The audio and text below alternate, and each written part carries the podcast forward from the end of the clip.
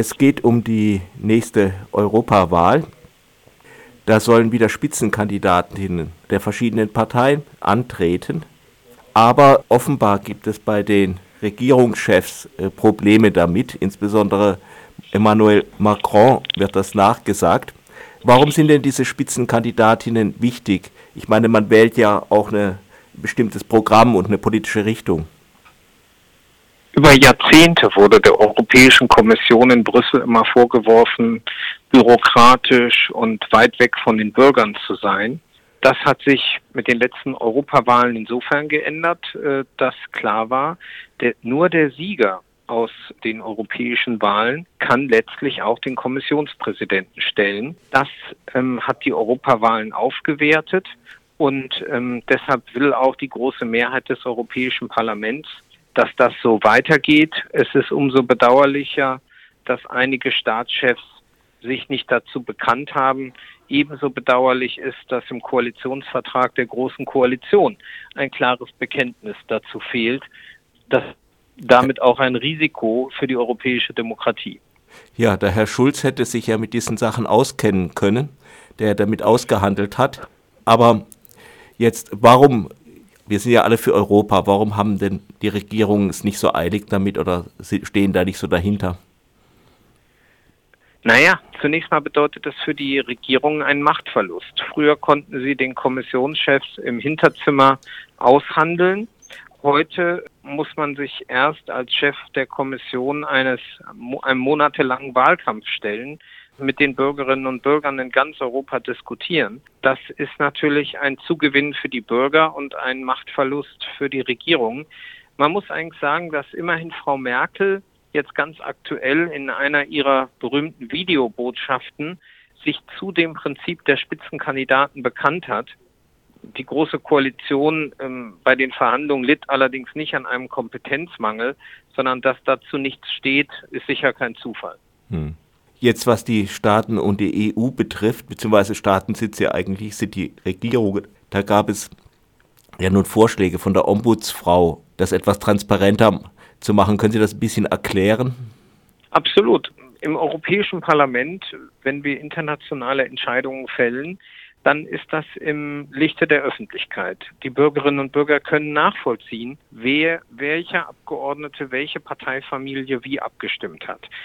Dagegen, was unsere Regierungen im Rat der Mitgliedsländer entscheiden, ist intransparent. Über die allermeisten Entscheidungen wird äh, niemals bekannt, welches Land sich wie verhalten hat. Und die europäische Bürgerbeauftragte oder Ombudsfrau hat jetzt den Rat aufgefordert, das zu ändern. Und das wäre in der Tat ein Gewinn an Demokratie. Und wir Grünen erwarten, dass die Staatschefs das dieses Wochenende auch diskutieren und möglichst entsprechende Veränderungen auf den Weg bringen.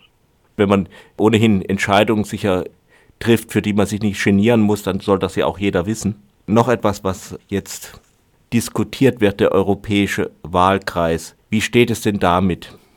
Das ist äh, sehr bedauerlich. Das ist eine alte Forderung ähm, aller Pro-Europäer in Brüssel zu sagen, wir wollen neben den nationalen Wahlen zum Europaparlament auch einen europäischen Wahlkreis, wo tatsächlich alle Bürgerinnen und Bürger zusätzlich zu ihrer Stimme im einzelnen Land auch europäische Kandidaten wählen können. Bisher wird ja das Europaparlament gar nicht europäisch gewählt, sondern in nationalen Wahlen gewählt. Das hätte den Vorteil, dass dann tatsächlich alle Parteifamilien europaweite Programme aufstellen müssten und dafür europaweit um Stimmen werben.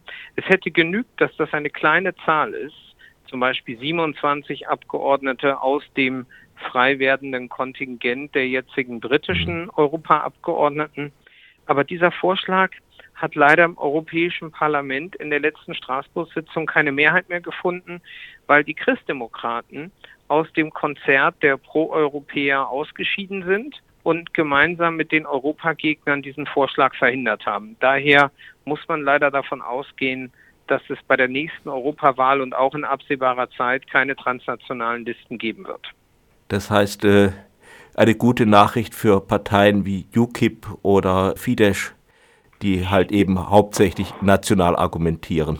es ist vor allem eine schlechte Nachricht für Bürgerinnen und Bürger, die sich wünschen, dass wir mehr Konsistenz in Europa in den Parteifamilien haben. Denken Sie an, Sie hatten Fidesz angesprochen, äh, die ungarische Partei von Viktor Orban sitzt zusammen mit Angela Merkels CDU, CSU in einer Fraktion, in einer Parteifamilie, vertritt aber völlig gegensätzliche Positionen. Es ist aber nicht klar, wofür die Parteifamilie in den kontroversen Fragen, zum Beispiel der Flüchtlingspolitik, wirklich steht.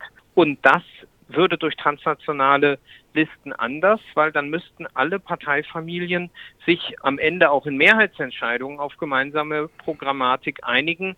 Damit gäbe es mehr Transparenz und Klarheit bei den Wahlentscheidungen in Europa. Das haben leider die Christdemokraten jetzt vorerst verhindert.